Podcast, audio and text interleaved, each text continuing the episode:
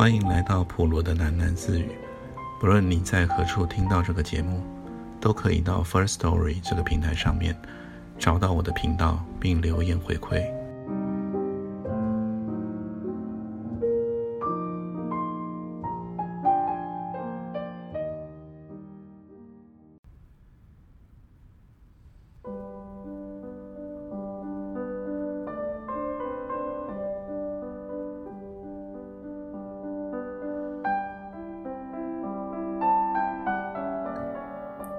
新的片名是《花桥容记》。提起我们花桥容记，那块招牌是响当当的。当然，我是指从前桂林水东门外花桥头，我们爷爷开的那一家米粉店。黄天荣的米粉啊，桂林城里谁人不知，哪个不晓呢？爷爷是靠卖马肉米粉起家的，两个小钱一碟，一天总要卖个百把碟吧，晚来一点还吃不着呢。我还记得啊，奶奶用红绒线将那些小铜板一串串的串起来，笑得嘴巴都合不拢了，指着我说：“妹仔啊，你日后的嫁妆啊，不必愁喽。”连桂林城里那些大公馆请客，也常来订我们的米粉。我跟奶奶去送货，大公馆那些阔太太看见我长得俏，说话知趣，一把把的上钱塞到了我的袋子里，管我叫米粉丫头。我自己开的这家花桥荣记，可没有那些风光了。我是做梦也没有想到，跑到台北来，又开起了饭馆来。我先生并不是生意人，他在大陆上是行务出身的。我还做过几年的营长太太呢，哪晓得苏北那一仗，把我先生打得下落不明。慌慌张张的，我们眷属便撤到了台湾。头几年，我还四处打听。后来夜里常常梦见我先生，总是一身血淋淋的，我就知道他已经先走了。我一个女人家，流落在台北，总得有点打算。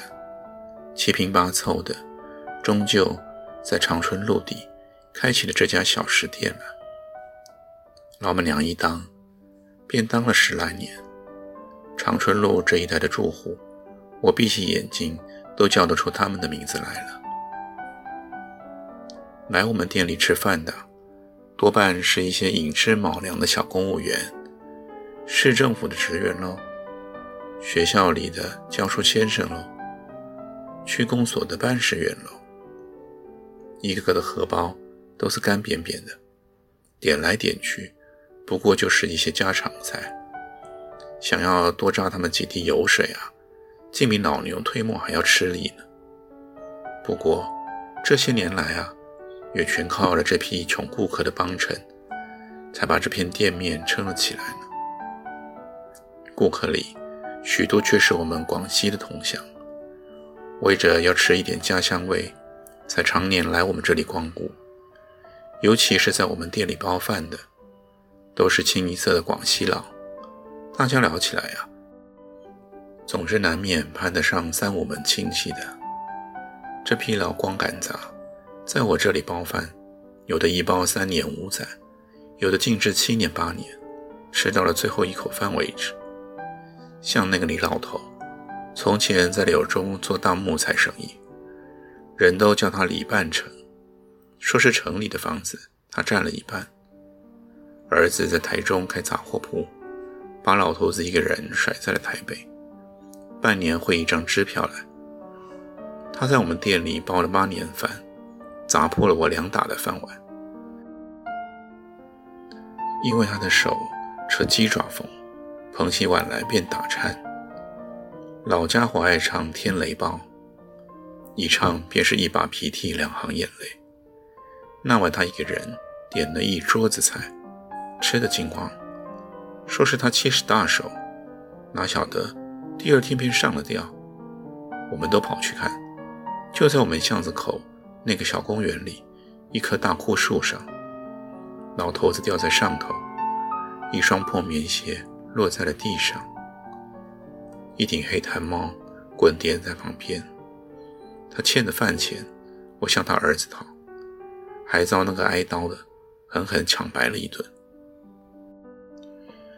我们开饭馆的，是做生意啊，又不是开救济院。哪里经得起这批食客七拖八欠的？也算我倒霉，竟让秦癫子在我店里白吃了大半年。他原来在市政府做得好好的，跑去调戏人家的女职员，给开除了，就这样疯了起来。我看八成是花痴。他说他在广西荣县当县长的时候，还讨过两个小老婆呢。有一次。他居然对我们店里的女顾客也毛手毛脚起来，我才把他撵了出去。他走在街上，歪着头，斜着眼，右手伸在了空中，乱抓乱捞的，满嘴冒着白泡子，吆喝道：“滚开，滚开！县太爷来了！”有一天，他跑到菜场里，去摸一个卖菜婆的奶，那个卖菜婆。拿起根扁担，照头一棍，当场打了他额头开花。去年八月里刮台风，长春路一带淹大水，我们店里的桌椅都飘走了。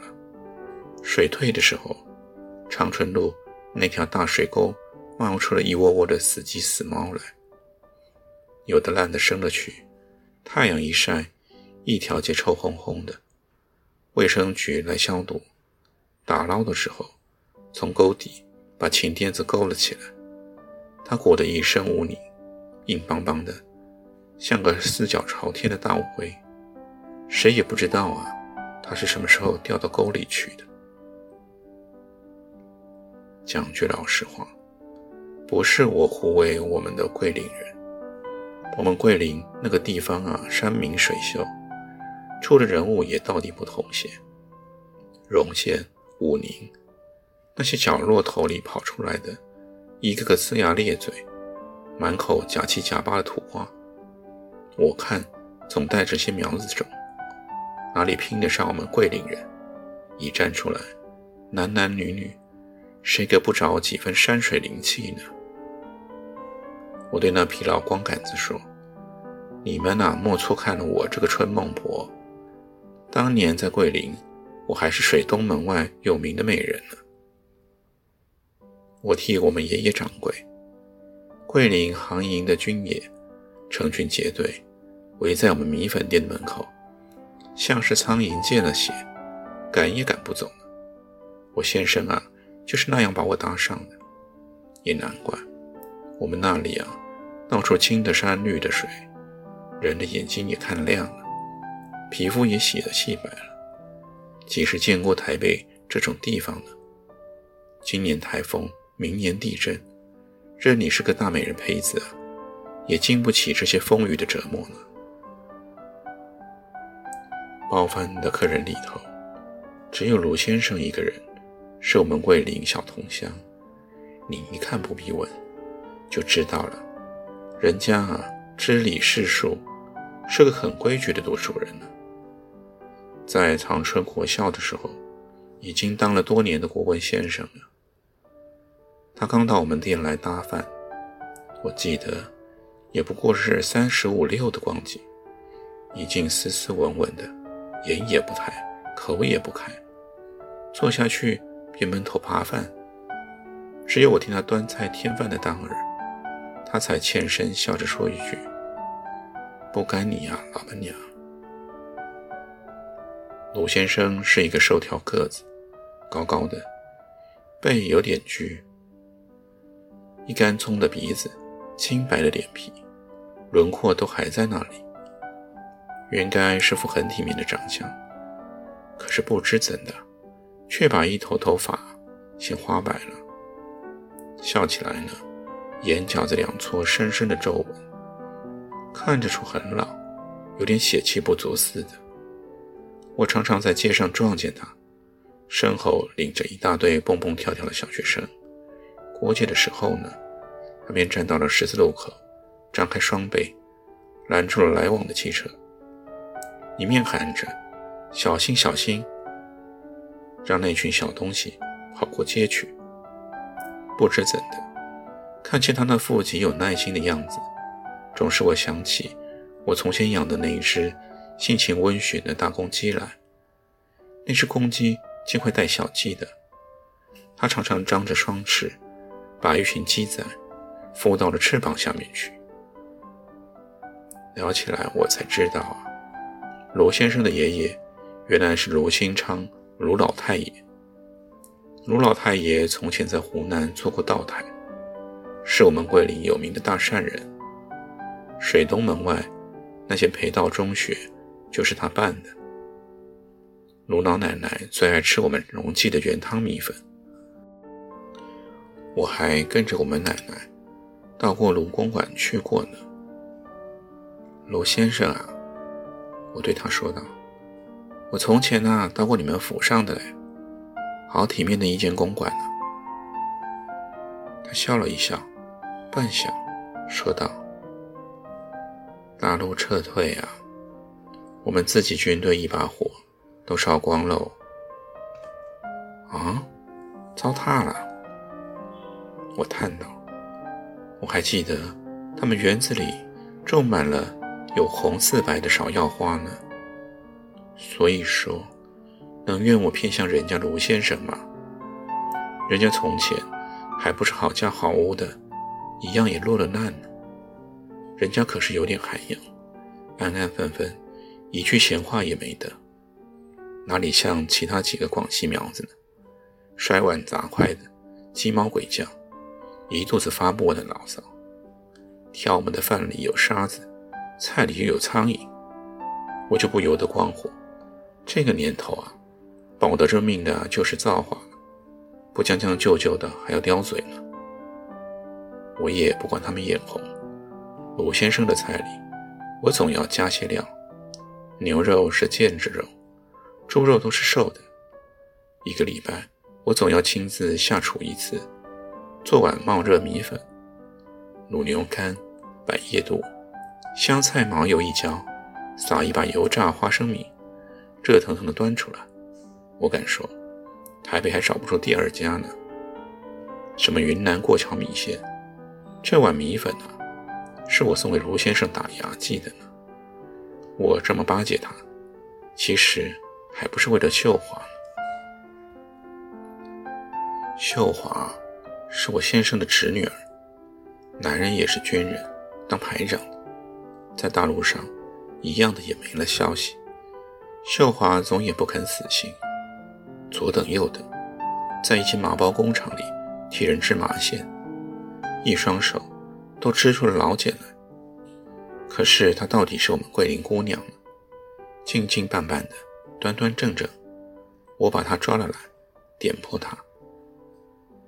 乖女啊，我说，你和阿卫有感情，为他啊守一辈子，你这份心啊是好的。可是，你看看你婶娘，就是你一个好榜样。难道我和你叔叔还没有感情吗？等到今天呢，你婶娘等成了这副样子，不是我说句后悔的话，早知如此啊，十几年前我就另打主意了。就算阿伟还在呢，你未必见得着他。要是他已经走了呢，你这番苦心啊，乖女，也只怕白用了呢。秀华终于动了心，掩面痛哭了起来。是别人呢，我也懒得多事了。可是秀华和卢先生都是桂林人，要是两人配成了对，倒是一段极好的姻缘。至于卢先生那边，连他的家当我都打听清楚了。他房东顾太太是我的麻将搭子，那个湖北婆娘啊，一把刀嘴，世人落在他口里都别想超生了。可是他对卢先生却是百般维护。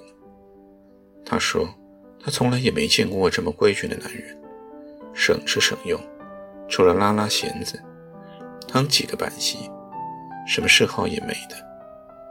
天天晚上，总有五六个小学生来补习，补得的钱啊，便拿去养鸡呢。那些鸡呀，就是卢先生的祖爷爷、祖奶奶拿。顾太太笑道：“你家还没见过他事后那些鸡呢，那份耐心啊！”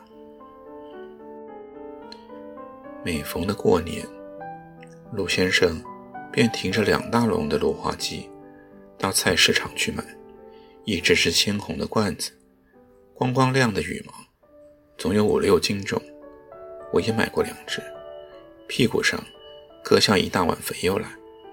据顾太太估计，这么些年来，做会放喜、立上滚利。罗先生的积蓄起码有四五万吧。老婆是讨得起的了。